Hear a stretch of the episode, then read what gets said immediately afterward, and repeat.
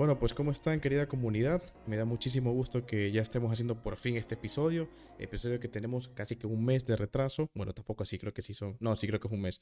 Eh, ¿Por qué? Porque, eh, bueno, para los que sepan y me ven en Instagram, que por cierto síganme en Instagram, arroba sic.gianfrancobulo.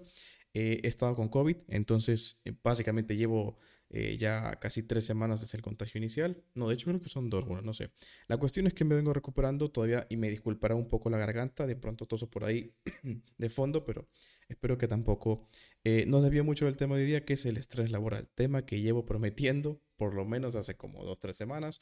Hicimos una encuesta en Instagram, que recordemos, ahí hacemos las encuestas para futuros temas del podcast. Y bueno, si estás acá, te quiero agradecer mucho. Este es el tercer episodio del podcast. No sé cuántos podcasts eh, al final podría hacer por semana, porque mucha gente me decía, oye, haz más de uno por semana, pero de pronto es más corto. Eh, hay gente que me dice, no, no, pero tú, tú extiéndete, hazlo de hora y media. Yo pienso que es una exageración, hora y media, y aparte la garganta no me da, al menos por el momento pero tal vez podcast, eh, digamos, de cápsulas de contenido de 15, 20 minutos pueden estar bien. Bueno, ¿cuál es el tema central? Estrés laboral. Eh, y como sabrán, ya he hablado sobre todo el tema del estrés y la ansiedad, que también hay que tocarlo sí o sí, porque es una de las cosas que siempre se confunden. Eh, y de hecho tenemos que hablar de la diferencia como tal, en qué se parecen, para qué sirven.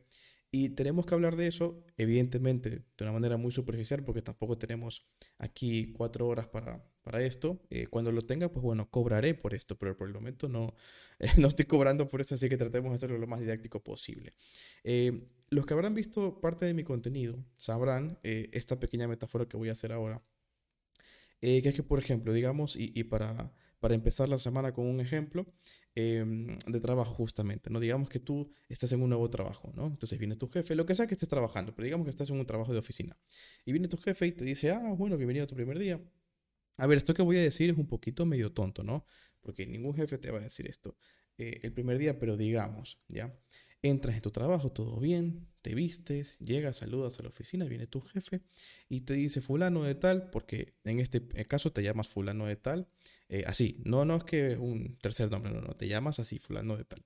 Y te dice, oye, fulano de tal, mira, tienes que hacer este informe, ¿ya?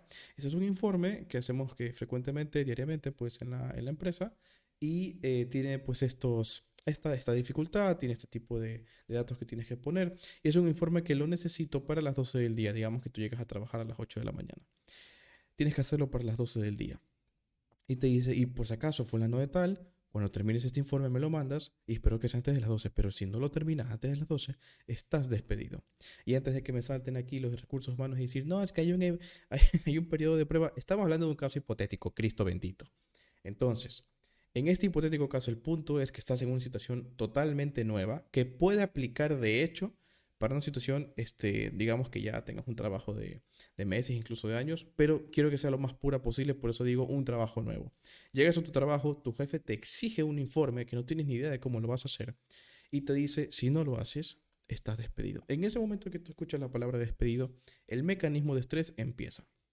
El mecanismo de estrés es una respuesta instintiva, ¿sí?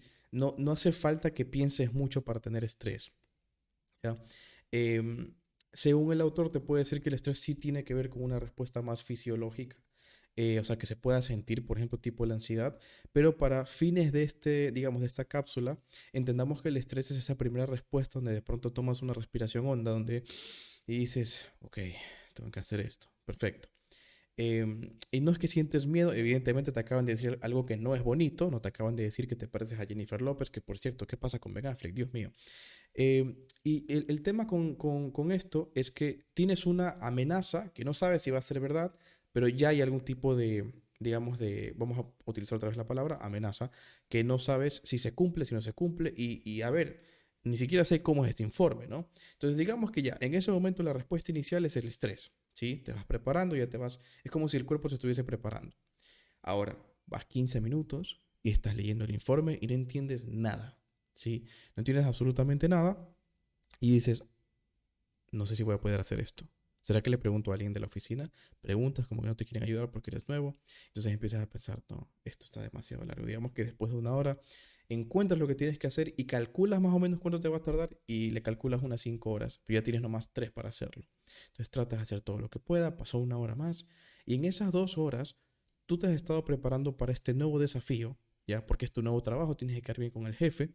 Y este, evidentemente, y pues, de hecho ahora que lo pienso, esta, esta versión del ejercicio, y para los que han escuchado en los lives en Instagram, es un poquito más extensa, pero ya cuando empiezas a pensar después de dos horas de que ya no vas a poder, o sea, no vas a poder terminar el informe, de que te van a despedir, de que cuando llegues a casa tendrás que confrontar a tus padres si vives con tus padres, o a tu pareja, o a tus hijos, o, o quien sea tu roommate, y decir, mira, me botaron del trabajo. Ya, ya se estás imaginando que tienes que contarles y qué pasó y por qué, ¿sí? Y luego aparte de eso te, estás pensando cómo vas a conseguir tu trabajo, ¿sí? Cómo se verá esto en mi carpeta, en mi currículum vitae o en mi hoja de vida, como sea que le digan en su país. Y en ese momento ya está empezando un mecanismo de ansiedad, porque tiene que ver con un juicio, ¿ya? Emites un juicio acerca de tus capacidades, si puedes o no puedes con la situación, ¿ya? Entonces, en ese momento es normal que puedas tener ahora sí una hiperventilación, que empiezas a respirar mucho más fuerte. Eso ya es ansiedad. Empiezas a respirar un poquito más rápido, ¿sí? Temblores, sudoración, empiezas a sobrepensar, te cuesta tomar una decisión, ¿ya? Hay gente que se marea, entre muchas otras cosas. Tal vez una contra contractura, depende de la, de la magnitud. Entonces, se podría decir que el estrés como tal es esta primera respuesta que te prepara, ¿ya? Y luego eso puede dar pie a una respuesta de ansiedad. Ahora, eh, se dice, y yo pensaría que al menos la manera más fácil de explicarlo, es que con altos niveles de estrés y de ansiedad, el cuerpo empieza a experimentar cosas, ¿sí? pero no a corto plazo. ¿Ya? Vamos a, finalizar el, ejemplo. Digamos que efectivamente llega la hora y, eh, bueno, pues no logras entregar eh, el trabajo. Evidentemente no te, van a despedir, pero aunque te despidieran, sería al mismo tiempo un alivio y aparte pues, llegas con todo este estrés de todo lo que ya dije, no llegas a tu casa, tienes que decir que te despidieron y empiezas a buscar trabajo otra vez. Pero si te dicen, ah, no, no te preocupes, esto es una novatada, evidentemente vas a sentir alivio y también puede que un poquito de enojo, ¿ya? Y en ese momento te preguntas, ¿por qué diablos estoy trabajando aquí, Cristo? Pero es lo que te tocó y así es la crisis. Pero eh, evidentemente nos salimos de ese ejemplo y empezamos a conversar acerca de lo que es el efecto como tal del estrés. ¿sí? El estrés es una respuesta que básicamente viene para ser adaptativa al medio, al igual que la ansiedad. ¿ok? Eh, se habla que ya cuando hay una sintomatología fisiológica, como, como, las cosas que ya comenté, tipo la sudoración, tipo el aumento del ritmo cardíaco, ¿sí? Hiperventilación, eso ya tiene que ver un poquito más con ansiedad. Sin embargo, eh, estos efectos van a desaparecer cuando aquello que se está estresando o que te pone ansioso desaparece. Porque si tienes un examen Em, y ahora que lo pienso que me estoy grabando esto para YouTube, estoy que tiemblo, no sé por qué. Eh, no, tengo, no tengo ni frío, Dios mío, el COVID. Em, pero, pero míralo de esta manera. Cuando tienes, yo que sé, una auditoría, tienes un examen em, en la universidad, tienes alguna cosa, una conversación difícil que tienes que hacer, el cuerpo te prepara para ello. Y una vez que se acaba, pues ya, ya termina la, la cuestión. Eh, la sintomatología desaparece, la sensación de estrés desaparece. Pero ¿qué pasa cuando eso permanece mucho tiempo? Y una de las cosas que a veces la gente eh, comenta en este punto es, llevo mucho tiempo con este trabajo y ya empiezo, no sé, empiezo a perder el pelo, empiezo a, por ejemplo, ya no tengo hambre, o empiezo a comer demasiado, no puedo dormir, ¿ya? O estoy durmiendo demasiado los fines de semana. Aquí no quiero englobar todo, pero realmente son cosas que se escuchan tanto en consulta como cuando hacemos un live, cuando hacemos un Twitch un poquito más profundo que la gente me ve jugar, y que esperamos... Eh, Em, digamos, retomar eso en un par de, un par de días, eh, porque la verdad es que así es como yo lidio con el estrés, que ya vamos a hablar también de eso, a cómo podemos enfrentar un poquito el tema del estrés. Primero hay que entender cómo funciona, cómo se desarrolla y recordemos, miren, si alguien te dice, no, es que haz yoga, no, no, no es una cuestión de que no te va a funcionar el yoga, no es una cuestión de que no te va a funcionar rezar, ir a la iglesia, por ejemplo. Digo un ejemplo porque se dice de todo, ¿no? Hacer crossfit, ir a hacer algún tipo de deporte, ver una película, ver una serie, cualquier actividad, entre comillas, de mejora personal, eh, perdón, mejora personal y salud, como también puede ser de ocio, ¿ya? No es que eso no sirva, porque evidentemente contribuye a que si tú te distraes de lo que sea que te está estresando, ¿ya? O dándote ansiedad, pues sí puedes sentirte mejor. Pero eso que acabo de decir hay que tomarlo con pinzas. Y sobre todo los psicólogos que están escuchando saben que hay que tomarlo ya no con pinzas así tipo vas a coger eh, como los palillos chinos un camarón. Palillos chinos, Dios mío. Eh, estás comiendo sushi, ¿no? Entonces los palillos estos para comer sushi. Eh, si no, hagan de cuenta una pincita así como para coger un pelito de, de una cosa diminuta. Porque Eh, ¿Qué pasa si tú empiezas a evitar las sensaciones de estrés y de ansiedad progresivamente? Si no las abordas y las empiezas a evitar, y aquí puede ser con algún tipo de sustancia, con relaciones sexuales, con algún tipo de masturbación, pornografía, o por ejemplo haces un binge eating de un montón de series, literalmente llega el fin de semana y estás tan estresado y tan, cargado del trabajo que lo único que te apetece hacer el sábado en la mañana es primero dormir hasta las 12 o hasta la 1 o hasta donde tú quieras y luego te pides algo de comer o te desayunas y ves y ves series y ves series y ves series hasta la noche y básicamente es una manera de es como un analgésico apagas entre comillas tu cerebro porque igual requieres alguna cosa interesante que tampoco te demande mucho pero que veas en la pantalla o cualquiera de las cosas que ya dije previamente para desconectarte, de, digamos, de lo laboral. Digo en este caso laboral porque recuerden que es el tema principal, pero esto puede ser por una situación complicada, un divorcio, ya una relación de parejas, ¿sí? un examen de universidad, una auditoría, lo que sea. Y esto al final, a largo plazo, hace que el cuerpo diga o sienta, y perdón si hago un poquito esta analogía del cuerpo o este ejemplo del cuerpo, pero me gusta ponerlo, eh, digamos, en ese aspecto porque eventualmente tu cuerpo creerá que siempre es necesario y que es útil estar en alerta. Entonces, llevas así dos, tres meses y resulta que al cuarto mes, un día te pasa algo en el trabajo y empiezas a llorar. Y no sabes ni por qué. Y empiezas a estar muy irritable, discusiones con la gente, no estás comiendo, has dejado de salir, o has empezado de pronto a desgastar tu dinero em, que digamos que antes no lo hacías y ahora lo empiezas a hacer. Recordemos que esto no es porque mucha gente dice, uy, estoy estresado, yo estoy gastando mucho dinero. Eso no necesariamente es un problema, porque hay veces que cuando estás muy estresado, lo más probable es que, eh, según el caso, pues tengas o no tengas dinero. Que para ti comprar algo sea algo que te dé alivio o que te dé estrés. Una persona que le gusta ahorrar dinero y ahorrar y ahorrar y ahorrar y que le cuesta mucho gastar su dinero, comprar compulsivamente es de las últimas cosas que va a hacer. Entonces, por eso en psicología no se puede generalizar esos comportamientos. ¿Ya? Eh, siempre hay que ver un contexto. Por eso pongo ejemplos de, de, lo blanco y de lo negro, de lo azul, de lo rojo. O sea, ejemplos que tienen que ver a veces en, la, digamos, el mismo contexto, pero tú cambias a la persona y cambia toda la respuesta. Regresemos a todo esto y para dar algún tipo de orden, ya que estamos a, a la mitad de este querido podcast y si me sigues escuchando, muchísimas gracias. Eh, Dios mío, ya tengo ganas de toser sangre. la cuestión es que recordemos que el, el estrés es esta, es esta respuesta inicial. Cuando ya empiezas a pensar cuando ya empiezas a eh, hacer inferencias de si podrás o no podrás y empiezas a sufrir por cosas que no han pasado en ese momento, ya estaríamos hablando un poquito de lo que sería, sería esta respuesta de ansiedad. Ahora, estas respuestas como tal, lo sano, entre comillas, es que acaben en el momento que el estímulo es retirado, es decir, aquello que te da estrés, aquello que te da ansiedad, se retira, se desaparece, entonces yo regreso a la normalidad. Si esto no ocurre así, se empieza a convertir en un problema. Si aquello que me molesta, que me da estrés o ansiedad, no es, por ejemplo, solamente lo del trabajo, sino que también resulta que no estoy en el trabajo, estoy en la casa y también lo tengo. ¿ya?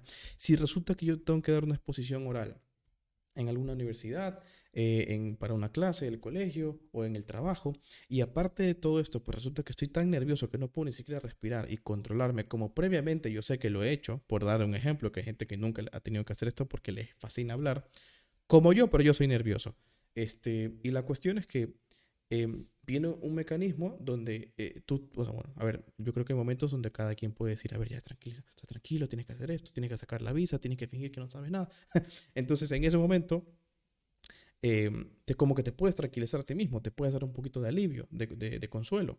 Pero ¿qué pasa si eso no es suficiente? Y encima, mientras dices, por favor, cálmate, cálmate, cálmate, mientras más te dices, cálmate, otra voz te dice, algo malo va a pasar, tienes que correr y te vas a morir y algo por el estilo. Entonces es una cuestión donde tú dices, Dios mío, ¿qué voy a hacer? Cuando todo esto empieza a ser, y, no, se, no es de un día para otro, se estructura poco a poco, normalmente, generalmente, aquí se me atrevo a hacer una, un tipo de, generalización, eh, esto al final es cuando ya se, ya se puede convertir en un problema tanto de estrés, tanto de, eh, de burnout, de ansiedad, y evidentemente el cuerpo empieza a sufrir. Entonces es muy normal que, por ejemplo, tus patrones de sueño se alteren.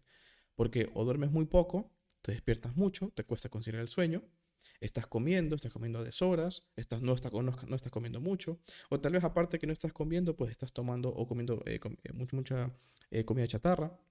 Hace poco pasaba un caso, y digo hace poco, pero realmente esto fue hace dos años, una persona que a raíz de la pandemia subió de peso, pero porque empezó a comer de, o sea, mucha chatarra. Y aparte de la chatarra, tenía un problema de anemia. eh, y encima estaba tomando una medicación que un doctor se equivocó, que impedía la absorción de, por decir, no recuerdo en este momento, los doctores me corregirán, este, de hierro. Entonces al final estaba empeorando la anemia no solamente por la malnutrición, sino por un suplemento que estaba tomando. No, nunca entendí bien quién fue que le, que le comentó eso, no me supo explicar, pero el punto es que fue una cosa terrible hasta que tenía niveles de anemia bajísimos, ¿no? Em, eh, y tanto así que pasaba con dolores de cabeza, no tenía energía para nada. Evidentemente tratamos esa parte fisiológica, eh, física de salud. Sí mejoró un poco, pero al final la, procrastinación, por ejemplo, la tenía a tope, porque esa es otra cosa. Es muy común procrastinar. ¿Ya? Entonces, evidentemente el cuerpo te pasa factura. Eh, ojo, no estoy diciendo que el cuerpo te causa anemia, no estoy diciendo eso, ojo. Estoy diciendo que, por ejemplo, algo tan común como el sueño, pues afecta a que estés cansado a que no comas bien, lo mismo, ¿no? Un tema también hormonal. Entonces resulta que si tú tienes energía, antes tenías energía del 1 al 10, por ejemplo, un 9 de la mayor parte del día, empiezas a tener un 7 y luego un 6. Y hay días que un 8 y hay días que un 4. Y, y el día que no tienes energía y que estás en el trabajo, dices, ¿qué trabajo más de miércoles? ¿Qué eh, carrera más tonta que escogí? ¿Qué fastidioso que son los amigos que tengo? ¿No? ¿Nadie más piensa eso? Bueno, no, pero son ejemplos generales donde ya tu predisposición anímica a lo que sea que estás haciendo te empieza a causar que tú, em, por así decirlo, tengas pensamientos como compensatorios o incluso de juicios, de críticas. Empiezas a decir, cada, estos últimos meses he estado muy mal porque la carrera está terrible, porque el trabajo está terrible. Y al final es un tema de hábitos que, digamos, se te ha salido de la mano por un tema también de estrés. Entonces, pero empiezas a decir, no, es que sabes que no es el trabajo que yo quería, eh, mi equipo de trabajo es tóxico, entre muchas otras cosas. Esto eh, incluso pasa con la pareja, muy importante, esto pasa también con la pareja. Resulta que perdón, eh, tienes una pareja y huyes del trabajo, ¿no? Porque ya llegas a tu casa, te tranquilizas, pero resulta tal vez que tu pareja también está estresada o requiere también pues de cariño, requiere de, atención, quiere comer contigo y tal vez tú no estás tanto de genio. Entonces eh, llega un momento donde empiezas a, a, aislarte o a decirle que no y todo eso te empieza a dinamitar la relación poco a poco porque no hay comunicación. A veces algunas cosas detonan en el poco tiempo, a veces a largo plazo y resulta que tienes tres meses muy fuertes de estrés y poco a poco tu relación sentimental se empieza a dinamitar, se empieza a fragmentar, lo cual eh, eso hace que haya más peleas, entonces tienes estrés tanto en el trabajo como en casa, ¿sí? Y al final todo va sumando y hay gente que llega a largo plazo a sentir síntomas de depresión, porque mucho tiempo ansioso puede llevarte a la parte, digamos, de depresiva. Esto es un tema que vamos a tocar, sobre todo por temas de tiempo y porque quiero ser mucho más minucioso en, esta cuestión de la depresión. Eh, recordemos, psicólogos, hablo de la depresión como etiqueta coloquial. Evidentemente sabemos que etiquetar a alguien con depresión es muy complicado, pero sí pienso que tenemos que hablarlo en el siguiente podcast que justamente habla de eso, la parte depresiva, ¿no? La depresión eh, y cómo sabemos si tenemos algún tipo de depresión, al menos así de manera muy, muy general y luego pues siempre tenemos que ir con un psicólogo para que evalúe o con un psiquiatra para que evalúe. Ya, mi sugerencia siempre es ir con un psicólogo, pero Em, tiene que ser un psicólogo que, como siempre, trabaje con metodología basada en evidencia y sepa darte un buen diagnóstico, no cualquiera por ahí. Recuerde que si te dice que herida de la infancia, que el niño interior, son todas ese, digamos, ese tipo de conceptos que obviamente pues siempre estoy exponiendo, que no, no, digamos, no corresponden a una psicología que tenga estudios detrás, sino más bien a muchas pseudo teorías que explican un problema, más de, perdón, más que de, ahí, ahí cometí un error que muchos de mis colegas me dirían, no te atrevas a decir eso. Eh, no es que explican el problema, describen el problema y son maravillosos para describir un problema, pero no explican nada. Y la descripción es como que también bastante escueta y tiene muchos errores teóricos. Entonces, al final, si la explicación está mal hecha, la intervención, como, digamos, no, es como que sea lo mejor del mundo si la explicación y la descripción están mal hechas acerca de un problema como tal. Entonces, yo no puedo etiquetar a una persona de que tiene una herida de la infancia, eh, por ejemplo, y por eso es que tienes ansiedad. Ya, una vez que digamos que eso es cierto, ya, cómo, cómo andamos la herida de la infancia. Y resulta que los tratamientos que tienen van mucho hacia el pasado, el pasado, el pasado, y lo que la gente quiere son cosas de hoy. ¿ya? Y por eso las terapias, eh, sobre todo centradas eh, en el presente, son aquellas eh, que cumplen con los criterios de, digamos, de, en este caso, de efectividad, eficiencia y eficacia, es decir, están bajo un método científico respaldado, se tratan en el presente, porque no es que aquello que te afecta en el pasado, entonces hoy es lo que está, ¿no?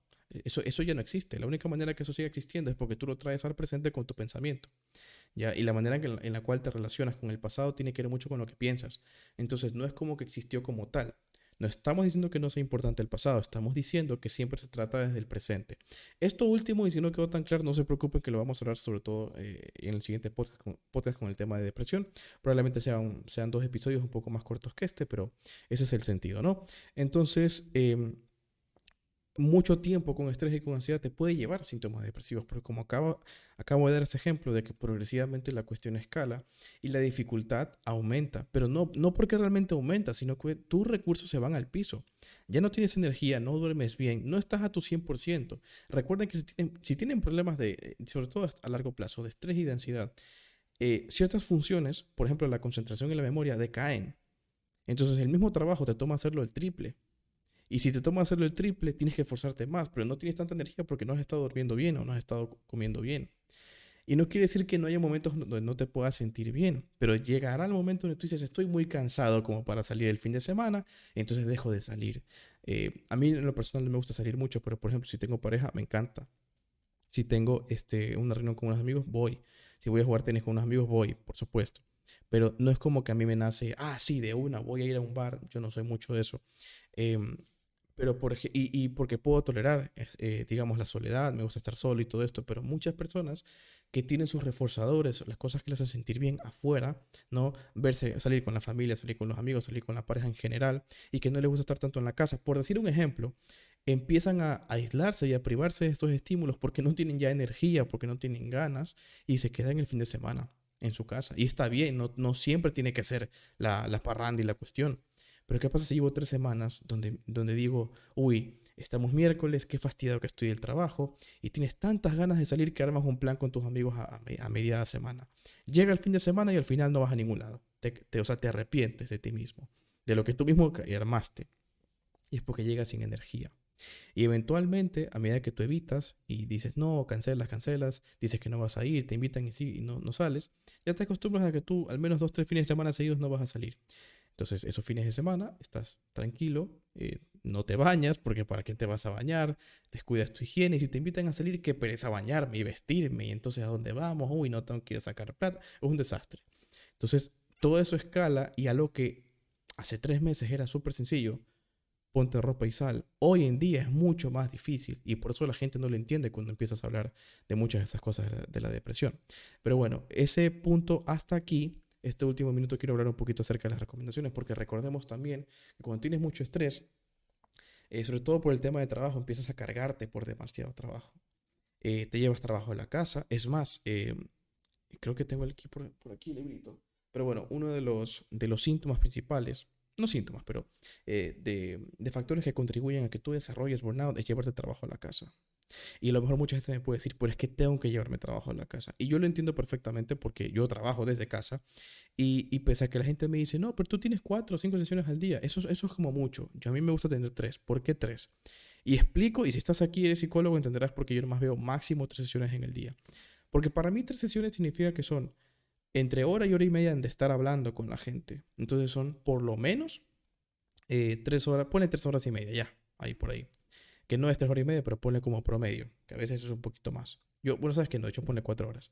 Más preparar cada sesión, pone tres horas más, porque yo sí me tomo para revisar el caso, leo literatura, a veces requiero otras cosas, pero pone en promedio, en general, una hora o 45 minutos por cada sesión. Eso da como, eh, creo que como dos horas y pico. este, porque 90, ajá, dos horas y pico. Al final son como, si vas sumando, son como 6, 7 horas solamente de la consulta. Y aparte tienes cosas tipo podcast, por ejemplo, como lo doy. Tienes que hacer cosas también, yo que sé, tienes que salir, resolver una cosa, pagar, pagar, ir al banco, ¿ya?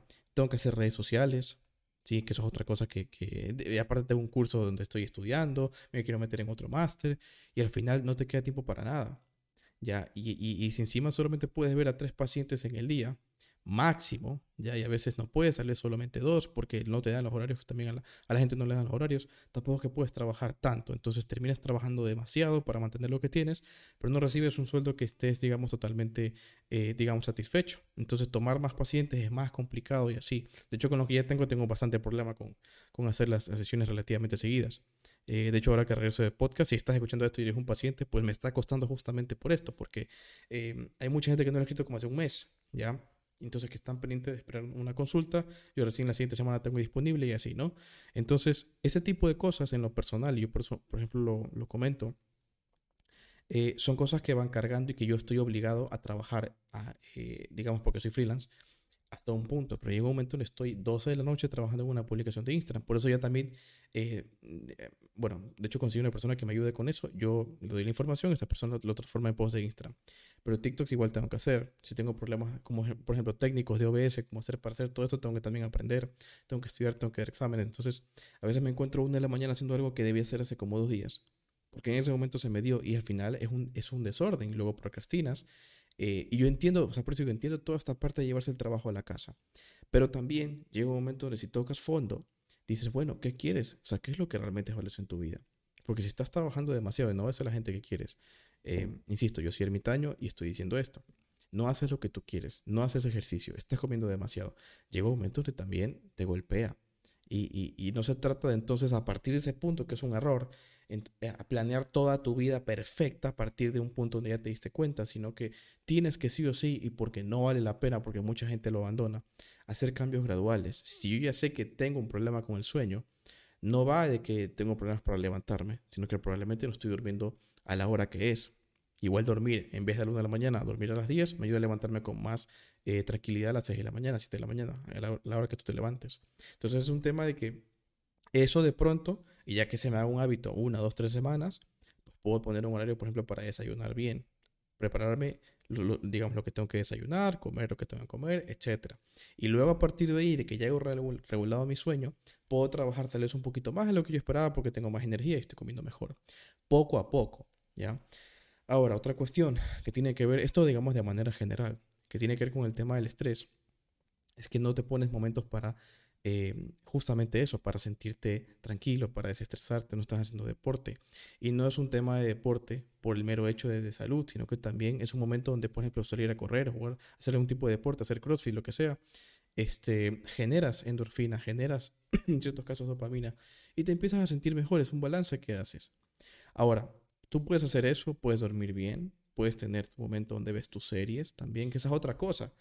Si le vas a poner límite al trabajo, también tienes que poner límite al, al, ocio. Porque puedes poner límite al trabajo, pero si luego lo único que haces el fin de semana es este, ver series, pues igual te estás acostumbrando, le estás acostumbrando a tu cuerpo a que esté todo el día en la cama, lo cual también te estropea el tema del sueño, que eso es otra cosa que luego hablaremos, y que series y series y series y series, y estás exponiéndote a una realidad que no es la tuya, eh, y es un escape, y, y aquello que funciona como escape muchas veces como una, una solución que, que, se aplica muchas veces se convierte en un problema. Porque entonces estoy más pendiente de lo que le pasa a Betty la Fea en Netflix que lo que yo voy a hacer la siguiente semana para pagar lo que tengo que pagar. Entonces, es una cuestión donde si vas a poner un, un, un calendario ideal donde vas a hacer todo, a partir de mañana me despierto a las 5 de la mañana, no te vas a despertar a las 5 de la mañana. Empieza a despertarte por lo menos a una hora, durmiendo una hora más o menos, eh, trata de despertarte otra hora, trata de comer siempre a la misma hora. Si trata de hacer ejercicio, ayúdate con alguien, haz en tu casa. Eh, hay muchísimas excusas para esto también. Si no, no, es que no quiero salir y no quiero salir al gimnasio, no quiero para el gimnasio, en tu casa puedes hacer algunas cosas, aunque le dediques 15 a 20 minutos. Y aún así, pese a que hagas todas estas cosas que te ayuden a lidiar con el estrés, te puede servir de un psicólogo para que te ayude a desfogar algunas cosas que tienes que hablar, elaborar, sacar, ¿ya? A organizarte con, con, con un tema, por ejemplo, eh, higiene de sueño, higiene, por ejemplo, técnicas de estudio también, que son importantísimas, ¿ya? Que yo antes no hacía esto, pero ahora lo hago porque obviamente las aplico y me sirve, me sirve muchísimo para estudiar. Que yo antes hacía esa, esa cuestión de ah, estudio, subrayo, no sirve para nada de eso. Estudiar cinco veces el mismo capítulo tampoco funciona como los otros métodos de estudio que hay. Entonces, eh, son cosas que al final puedes mejorar en tu día a día. La misma tarea que te ocupe menos, estar más, más, más tranquilo, tener más energía. Y al final mucha gente dice, sí, pero es que sigo esto y sigo pensando que la vida es una miércoles. Normalmente, y es probable que sigas pensando que la vida es una miércoles, no necesariamente por eso, pero si llegaste a esa conclusión y no, no tienes ganas de vivir, entre muchas otras cosas, que ya sería de pronto, podría estar asociado con el tema de la depresión o no, pero podría ser, habría que tocar entonces un temas un poquito más personales, me explico. O sea, no es una cuestión de, ah, este, ya hice ejercicio y entonces ya la vida tiene sentido, ¿no? Pero es muy normal que se lleva 5 o 6 meses, un año, y estás haciendo las cosas en piloto automático porque creo que es lo que tengo que hacer, porque es el trabajo que conseguí, y no me muevo hacia ningún sitio, entonces es un tema de valores, no tienes claro dónde tienes, a dónde quieres ir. Y a veces entonces tomaste la decisión de, bueno, no sé si tendré otra oportunidad mejor, entonces voy a tomarlo de acá. Y te mueves entonces por un, tal vez un que dirán o una presión externa que no es la tuya, ¿sí? Y entonces estás un año tratando de encontrarle sentido a lo que nunca le viste el sentido en primer lugar. La gente habla mucho acerca de, no, es que la vida no tiene sentido. Efectivamente, yo lo comparto, la vida no tiene sentido, pero tú le pones a tu vida tu sentido. Y ese es el tema. Y saben que eso es una responsabilidad que muy poca gente está dispuesta a hacer. Es mucho más fácil creer que hay un plan elaborado para ti y la vaina, porque entonces si pasa, pasa y ya está, y entonces aflojas, que decir, a ver, yo quiero hacer con mi vida esto. Y eso es algo que al menos en los últimos tres años en lo personal, y si estás acá, pues escuchas esto, eh, yo me lo he replanteado. Yo no quiero dedicarme a la psicología, yo quiero tener una agencia de marketing. Y al final me tocó. Me tocó porque viene la pandemia y dije, yo estoy sufriendo muchísimo por la pandemia, pese a que a mí me gusta el encierro, pues tenía otros problemas. Y al final dije, bueno, si yo soy psicólogo y le estoy pasando mal, ¿cómo estará la gente? Y sale este proyecto de Psiconéctate, que es esta prueba. No este podcast, sino que se llamaba mi Instagram antes. Y con algunos colegas atendimos gratuitamente tres meses. Creo que casi cuatro yo.